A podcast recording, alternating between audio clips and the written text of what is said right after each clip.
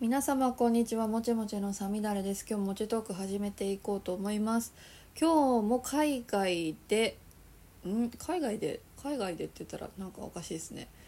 海外旅行に行かれたりとかなんかいろいろ回っていらっしゃった方をゲストでご紹介しようと思っておりますでは早速ゲストの方ご紹介いたしましょうよこさんですはい、いろいろしてるヨコさんです。 よろしくお願いしおま願いしすますすみませんざっくりした前振りをしてしまって なんだっけと思ってごめんなさいジャンル分けするの難しい人間だと思う。そうですねでもなんかいろいろされてるなっていう印象は持ってますいろいろしてますね。は見返してみるといろいろ。い、ね、なのでそちらのお話今日はおお伺いしていこうかなと思ってるんですけれどもまず私がそのいろいろされてる中で気になったのが東南アジアを旅された話はいなんですけど、ちなみに東南アジアのその旅って2ヶ月間行かれてたっておっしゃってたじゃないですか。そうですね、2ヶ月ぐらいかな。ね、どこをどう回られてたんですかえーっと、回ったのが3カ国で、はいで、えーっと、最初がはいベトナムはいのホーチミはいンに行って、で、その後タイでバンコク、パンガン島ってとこに行って、はいあとインドネシアで1ヶ月ぐらいみたいな。インドネシアで1ヶ月1ヶ月ちょっといたかな。えなぜインドネシアだけ1ヶ月ちょいいたんですかあそうですねあのインドネシアはバリ島ってとこに行ったんですけどもあーバカンス地みたいなそうですねですごいあのサーフィンばっかりしてたんですけどはい物の見事にはまってしまってへえ友達と2人で、はいあの旅してたんですけどはい最後1人で残って1ヶ月ぐらいいましたえ ー、 すごいそんな好きなんですねいやなんかなんだろう下手なんですけどいやー私わかせんっないかなくはい海あるし波あるし頑張ろうと思ってえー、インドネシアの波ってやっぱり違うんですかそうですね、まあ、インドネシアの中でもあんまり波が立たないとこでやったんですけどえー、これでも立つ時は2メートルとか1メ1メーター半とか立つ、津波じゃないですかまあ、飲まれたら死にそうになりますそうですよねでもなんか好きな方は好きなんだろうなと思いながら私はやったことがないので サーフィンをされてる方を見てますが乗れたら楽しいんですけどね乗れるまでがすごくですねあーあそっかそうですよねバランスとかもなんかいろいろあるんですかね波の見極め方とかいやわかんないですけどまあ大きいボードに乗ればすぐ乗れるんですけどへえまあなんか短いのやってるんでへえちなみにそのインドネシアに1ヶ月ちょっといらっしゃった時ってどこに滞在してたの、どこっていうかそのホテルとかなんだろうはいゲストハウスとかどういったところに滞在してたん ですかえーともうなんか島一周してやろうと思ってほぼ一周したんでえ転々としてどういたんうですこけどと 旅え島って一周できるぐらいの大きさなんですっけインドネシアってインドネシアは週100キロぐらいかあなどんぐらいだろうじゃあそんな大きくないんだ100キロとか150キロぐらいですバリ島はへえあえな調べて嘘だったらごめんなさいそんな感じですそんぐらいの体感でですねえちなみにそのインドネシアってすごい細かい島の寄せ集まりっはていいうんですかね、い、ろんな島があるんですよねおそらくあそうですねそのバリ島の隣には何があったっけな、ちょっと今 Google マップ開いてますああすいませんはい何島だっけそこも行ってみたいなと思ったんですけど時間足りずああもうバリ島で十分なんか1ヶ月過ごせちゃうぐらいのところなんですねそうですねあれだもうあれだ普通のジャカルタとかジャワだああじゃジャあワ島ですねジャワ島名前だけはインドネシアってどういうとこなのなんかね私たまに台湾の人とかフランスの人からインドネシア人っぽい顔してるねってすごい言われるんですよあそう僕もめちゃくちゃローカルに間違えられましたあそうなんですねどういう方たちなんですかだから日本人はいえー、なんだろう私会ったことがないからインドネシアっぽいねって言われても全然ピンとこなくてつまり日本人っぽくないって言われてんだなぐらいの認識しかなかったんですけどあなんか思うのが結構垂れ目の人が多くて垂れ目ですかあいや釣り目ですね釣り目どっちかってとあでもえー、なんだろう眉毛は下がってるかあ浅黒くしたなはい日本人って感じですねみんな結構日本の日本人っぽい顔してますよあ日本人っぽい顔してるんですねなんそうじゃあ別にあれなんですかねイメージなんですかねただの私が言われてるのはなんでなんだろう全然わかんどうないなんですかでも日本人とはなんかゆかりがありそうな気がします、まあなんあかー大陸が離れてただけなのかなとかあーそれもあるんですかね私の母が奄美大島出身で親戚もほとんど鹿児島とかなんで南の血が強いんですよなはいんはいかそれもあるのかもしれないですけどねなんか不思議なご縁だなと思ってあとババリのイメージとしてはなんかはいそのイスイスラム教の人が多分え多くてあそうなんですか意外そキリストとかじゃないんだあのうでなんかお道に花を添えるんですよ辺えなんかご飯とかはいそのなんか竹なんか笹みたいなのに、はいなんかご飯とか花とかを添えて道路に置いてはみんな朝お祈りしてるんですよいへえそのなんかその姿がいいなと思って見てるんですけどあそれは何に対するお祈りなんですか神様ですかご先祖ですかはあなんかそうみすごい言ってたのは「これ何やってんの?」って言ったらなんかいなんかカルマがどったらこったらって言ってたんでカルマ輪廻転生みたいなことなんですかねなんかそうでもカルマと繋がんないなと思いながら「へえカルマか」とか思いながら聞いてたんですけどへえ面白いのがはい花添えるじゃないですかはいその道に添えるんですよはいで10分後原付で潰して潰されてるんですよえ ー、情緒もクソも ないんで道に添えるんだろうとえー、なんかす変な矛盾を感じますねいやなんかせっかくそ添えてこるのはちょっにと聞けなかったんですけどなんでうんなんで道に添えたと思って結構道に添えたら潰れたのえー、それ毎朝やるんですよねやってる人は毎朝やってましたねああじゃあちゃんと毎朝新しい花にはなってるってことですよねきっとねそうだからすごい信仰心というか信仰深いというか、まあ、それが当たり前なんでしょうねなるほどもう文化の一部になってきてるんですかねそうただまだ何も分からずですけどねそういう行為があることしか知らないですけどああえその今の話でも出てきましたけど原付とかバイクとかってすごい多いんですかインドネシアってああもうあれですマリオカートですよマリオートカートあの道があったら、はいまあ横に6台ぐらい走ってえ六6台それ信あアジ号アあとんまかりい聞かれたことないですかやなんかマレーシアとか行った時にすごいバイクバイクしかないなって思った覚えはあるんですけどなんかシンガポールとかタイでそう感じたことがなかったのであマレーシアだけなのか都な市部はって思ってたんですけどそういやもう道があったら、はいどんなとこでも走りますね歩道も走ってるしえー、逆走もなすぜるし車文化じゃないってことですか ね要はまあ走れるとこあったら走るんですがい危ないですよねや僕は見てて面白いですけどねいやーあもう歩道を歩いててたまったもんじゃない気はしますけどねなんか優先どっちだよってなるじゃないですかまあ、確かに初めて行く人は面食らうかもしれないですけど、うん慣れますよへーえ信号とかどうなるんですか信号渡れます信号はちゃんと守ってある守んで、る守るんだっていうのも変な感想ですけどちゃんとそそここははまあたまに無視してるやつもいますけど大体みんな守ってるんでああじゃあそんな怖くはそなこいはで大す丈ね夫ですうんなるほど面白いですねちなみに食文化はどうな感じなんですかえーと食文化ははいあの炒め物とかが結構多いですねえー、ココナッツ油なんですかそこはごま油とかいなんでやすかどうなんだろうまあ僕安い宿しか行ってないんでは宿っていうか飲食店しか行ってないからいはい大体なんかあのミーゴレンとかナシゴレンとかですねあーよく聞くやつですね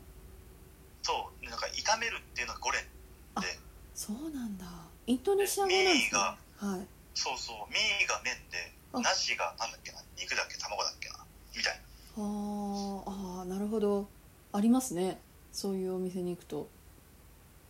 そうあとはフルーツとかはいあとは魚の炒め物とかあ基本やっぱ炒めるんですねそう炒めてるものが多いですねやっぱりまあ生ものは食えないと思うんでああえ主あ食ったかいから主食的にはご飯なんですかねもえーうっと麺ですかむしろまあそうですねあのえーっ、とライステラスみたいなとこもあるんですよはいバリ島の中にはいえーっ、と名前が飛んだ名前が飛んだライスライステラス、まあ、あのライステラスかあ普通にお米ですね普通にお米なんかタイ米とかインディカ米的なちょっと細長いあおそうです米なんですよねきっそうでとすねなるほどそうだから米も結構出てるはずなんですけどあウブドだウブドウブドウブドっていうなんかその観光できる地域があるんですけど町の名前なんですねそうですそうですウブドっていう町があって、はいそこがもう一面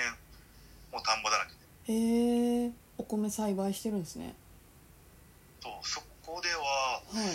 あの、まあ、チャーハンみたいなの食べたりとか へえあチャーハンまあ炒めるご飯だったらチャーハンですよね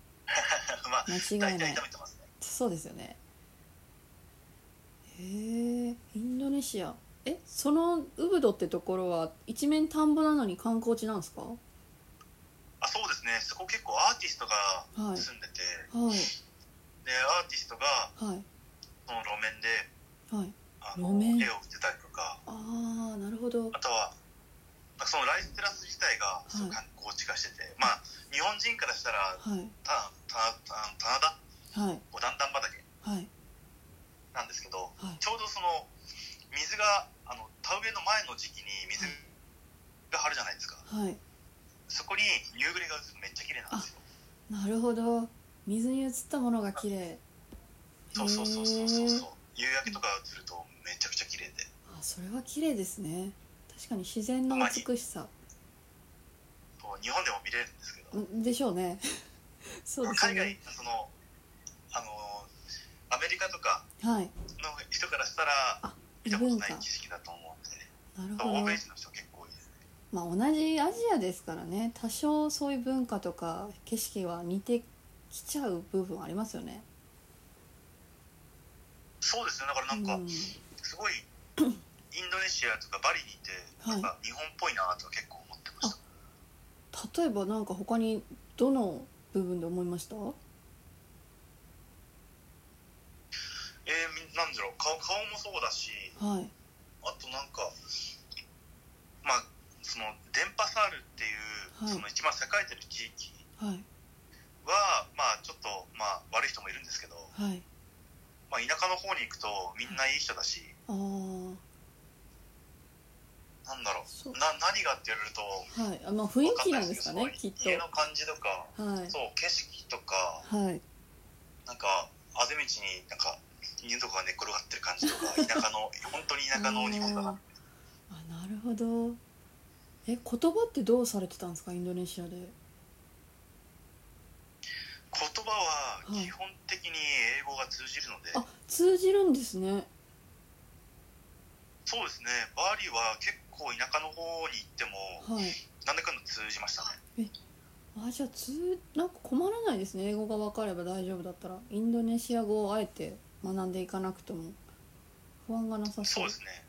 全然問題ないと思いますうんなんかアジアでも日本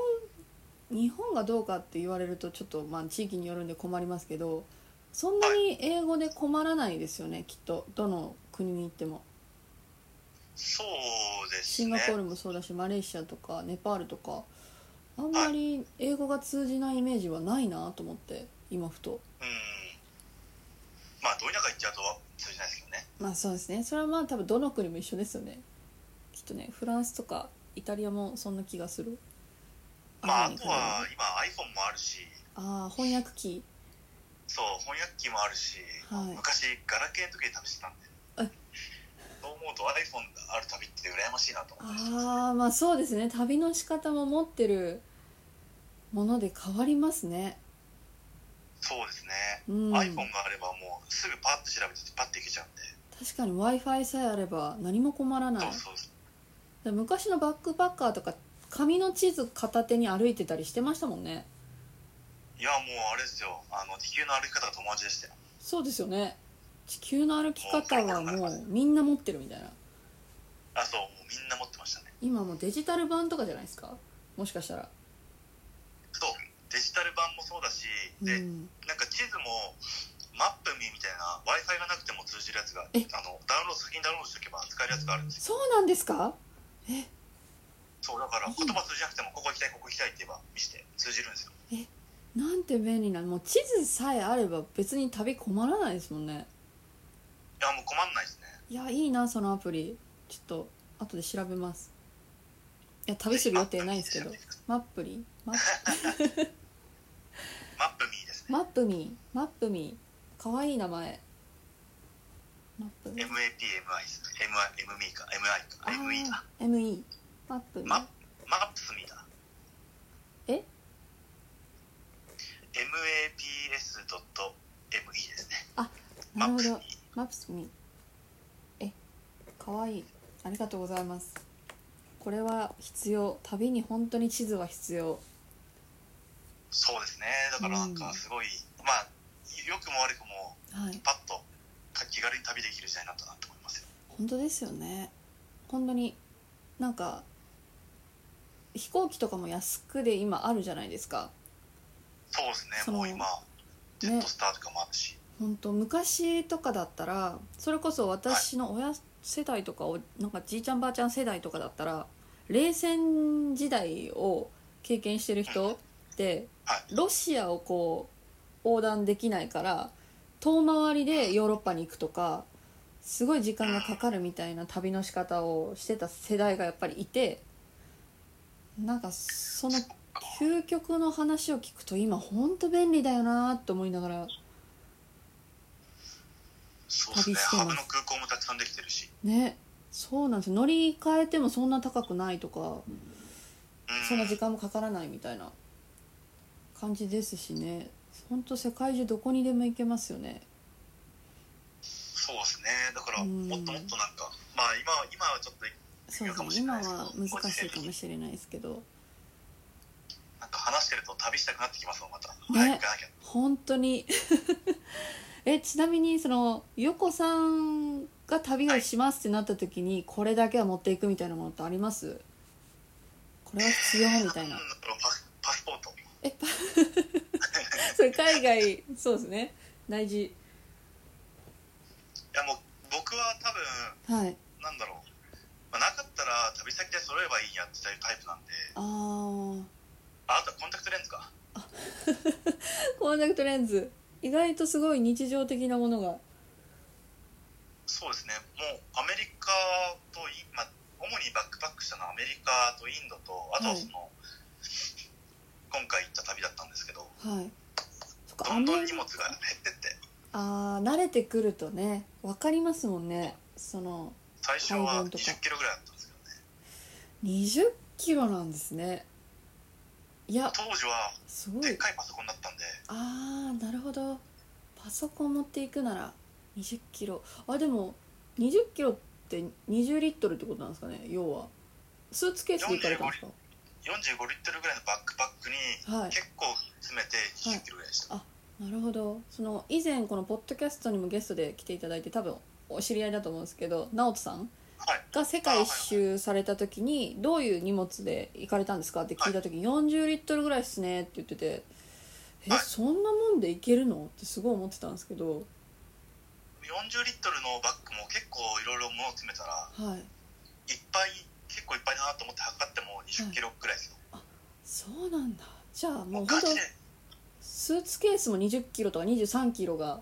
限界だったりするんで、バックパックの方が下手したら動きやすいかもしれないですよね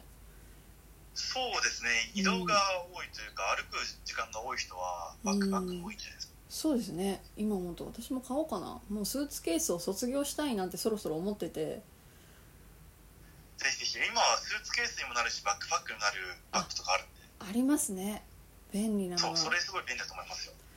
確かにそのアジアを旅するのもその多分と舗装されてないところとか田舎行けば絶対あるじゃないですか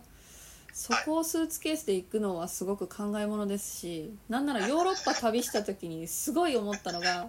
昔の建物が多すぎてホテル泊まるにしても5階ですって言ってエレベーターないところが結構多かったりするんですよ。あいやスーツケースで何度泣かされたかそうなんですよなんかそれ聞くとやっぱりいいですねバックパックーそうですねコロコロ転がせるバックパックとかもあるんで、それが一番いいですね最悪転がしてそ空うそ港うそとうか背負えば確かだから、まあ、あの最後のその、は最近旅したその3カ国行った時はにはいあの会社で使うような A4 サイズがギリギリ入るようなビジネスバッグがあるんですよはい厚さ何センチぐらい10センチぐらいはいそのリュック1個でしたええ いやえそれでいけるんですか2ヶ月3カ国旅ししてあまあ現地で買うと思ったらいけるのかそうなんかでも今今思い返してみると面白くて、はい時代の流れに沿ってるんですよえその、はいアメリカ行った時って、はいそのカカメラって言ったら一眼レフじゃないですかはい一眼レフを持ってレンズ替えレンズ持ってはいカード持ってはいででっかいパソコン今 MacBook Air とかを今愛用愛用してるんですけどはいそれよりもめちゃくちゃ重いデそうスでクすね昔のトップデスクトッ プじゃないやあのノートパソコン、ノはいート、パソコン多分2 3キロぐらいあるんですそうですね大きいしで重いし何かも大きかったしはいガラケーだったんでカメラ機能そんな大したことないじゃないですかはいガビガビですよねただそうただ最近の旅って iPhone で、iPhone がもうあらゆる機能を持ってしまっているからうんなんかも持たなくていいんですよねカメラも入ってるし地図も入ってるしあーなんならねスイカとかお金下ろせあたそりうそうそうそうするしそれはね時代の流れですね便利になってきてますね言われてみだるとからこのこの今まさに話してる iPhone がすごい活躍してるなと思ってそのバックパックの省略化に確かになんか私も旅する時って荷物できるだけ減らしたいんで多機能なグッズを選びがちなんですけどはいはいはいわかりますねなんだかんだ一番スマホが便利で2台持ってるんですけどその写真とか撮る用と普通の連絡用と、はいはい使い勝手いいですよね全部アプリで済んじゃうからどの国に行ってもタクシー呼ぶのもそうですね何か予約するのも電車も全部いやーそうありやがったぱちいょっと話飛ぶんですけど、はい中国が本当すごくてそうなんですかは中国はもう全部、はいあのアリペイで済まされてるんでへえもう携帯1個で、はいもうタクシーもタダだし、はい飲食店の会計もタダだしタダっていうかまあ後で決済はいでもう事前にあの行きたい場所を入力してからタクシー呼ぶんであ場所あなん何万地何万ですとか言わなくてもいいし、ーあでもそれウーバーですよね要は多分海外のあそうそうそうそうそ、いやそうれはもう中国めっちゃいい進んでるなと思いましたねあそうなんですね中国って私香港と乗り継ぎで北京しか行ったことなくてはい北京のその乗り継ぎの時にすっごい待たされるしなんか容量悪いからあ何なんだこの国とかってすごいネガティブな感情しか抱かなかったんですけどでも降りたら降りたで便利なんでしょうねいろんなものがそうですねなんか行ってみると全然いいなんか報道されてる印象と違ってみんな優しいしあ飯うまいしあご飯はね確かに定評がある気がします中国ってそうだからなんかいなんか自分の目で確かめると全然なんか言ってることはちゃうやんと思いますけどねあー多分それはいろんな国に当てはまるのかもしれないですけど意外とそのヨーロッパとかアメリカってニュースで入ってきたりするじゃないですか情報が、はでいもアジアってあんまり入ってこなくないですか日本にああ確かにねそうですイねインドネシアとかそれこそ、まあ、シンガポールもギリ全然入ってこないうん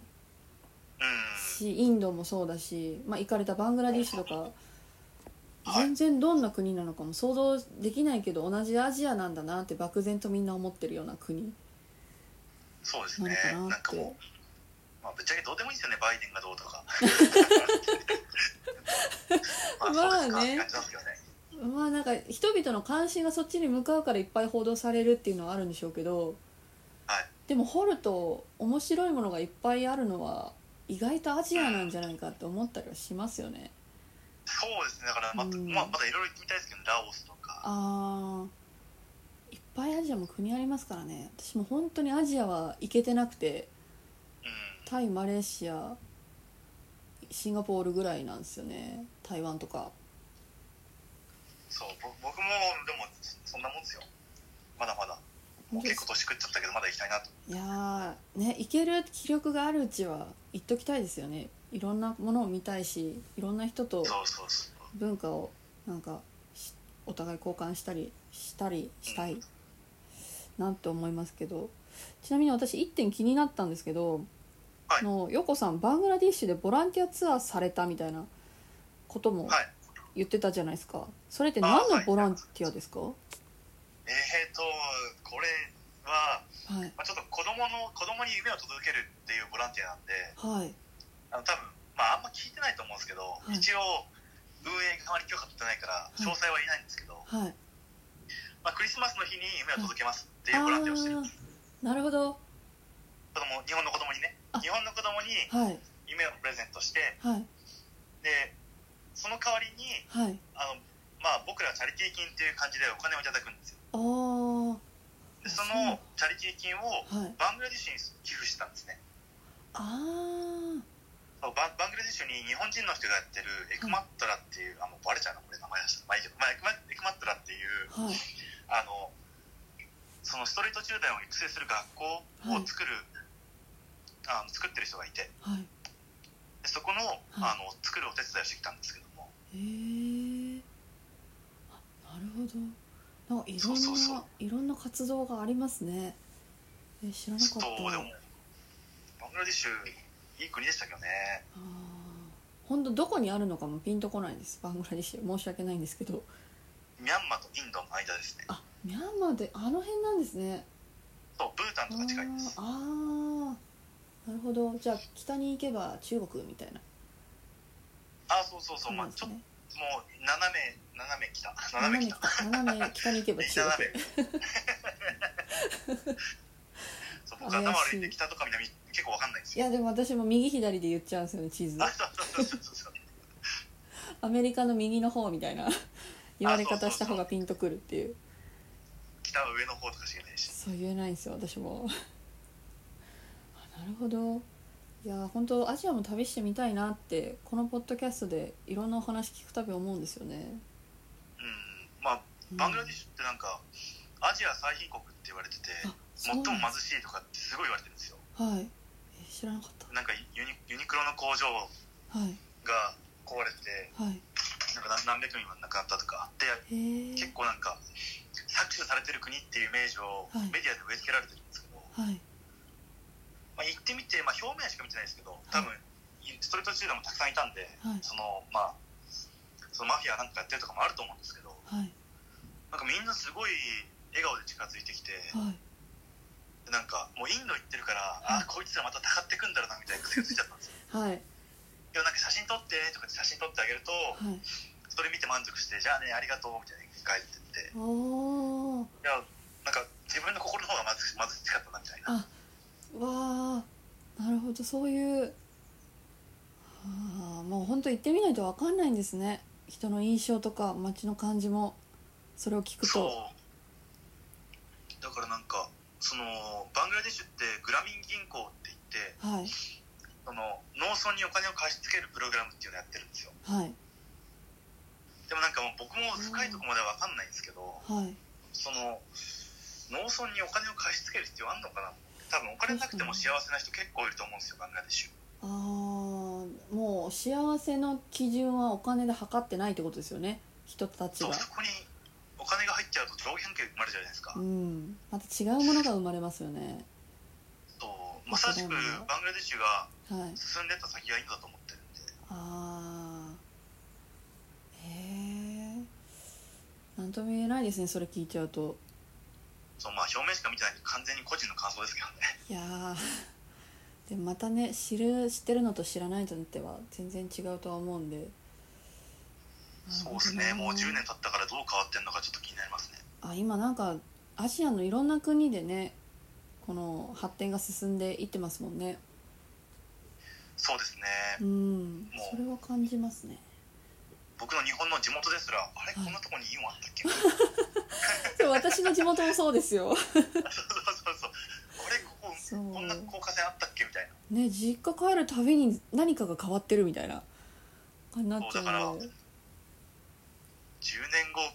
う国に行ったら、もうものすごい変わってるんでしょうね。でしょうね確かになんかこの間ネパールの方日本に住んでるネパールの方にゲストで来てもらった時にもこれから発展していくからってすごい言われましたね、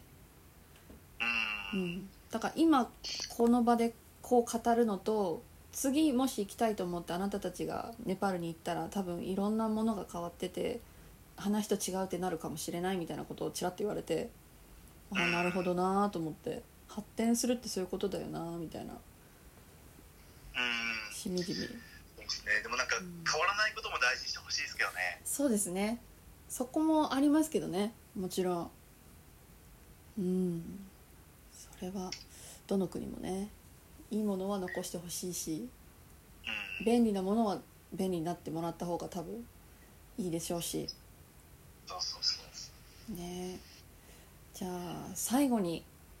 なんだろう、は次やってみたいこととか行ってみたい国とか目標があれば教えてくださいえーと、もう、ばっちり決まってまして、おフはいィンランドですね。おフィンランド何これをは多する分、直人さんも同じじゃないかな。おあいつは行ったのか。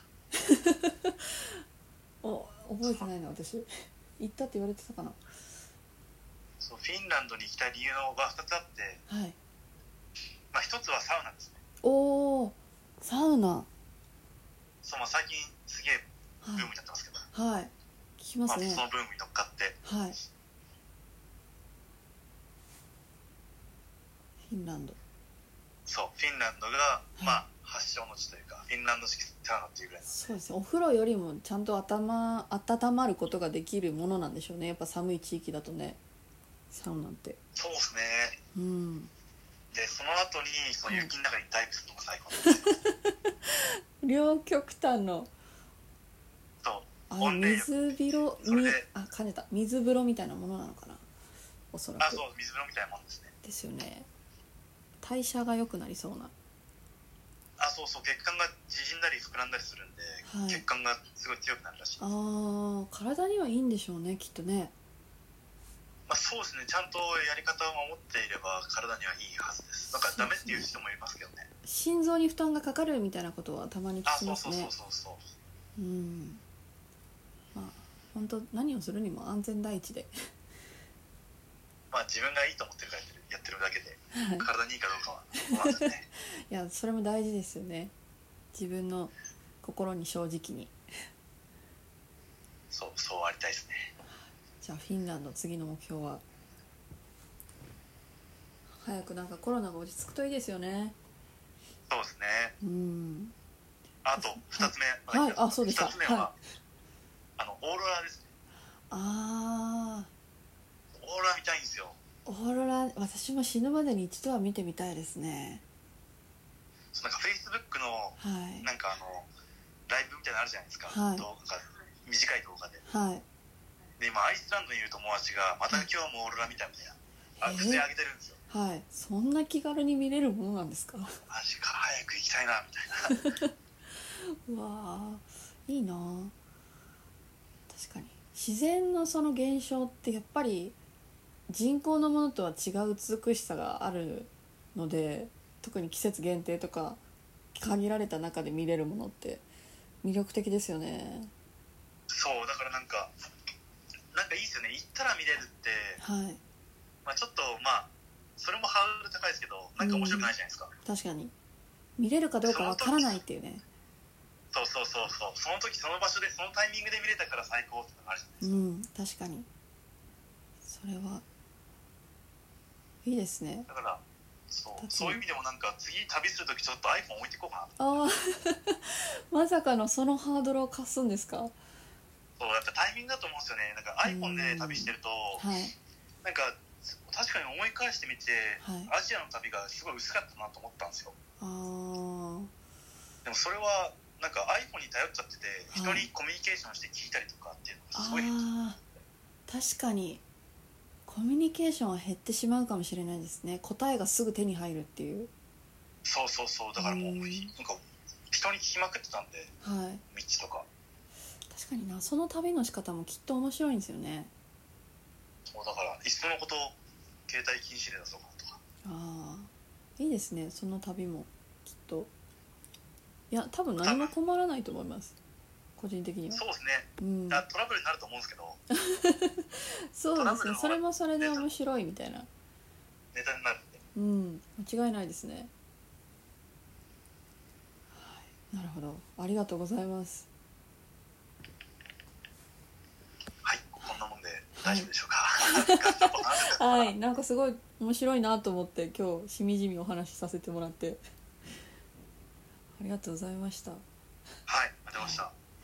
ではモテトークでは皆様からのご意見ご感想このゲストさんにもう一度出てほしいこの方とお話ししてくださいというリクエストも募集中ですメインはインスタグラムでフランス語と日本語の紹介をしておりまして細々とツイッターと TikTok もやっておりますサミダレのノートではこのポッドキャストの追加の情報をゲストさんのご紹介もしておりますのでそちらもご覧いただけると嬉しいですというわけで本日もありがとうございました良き一日をお過ごしください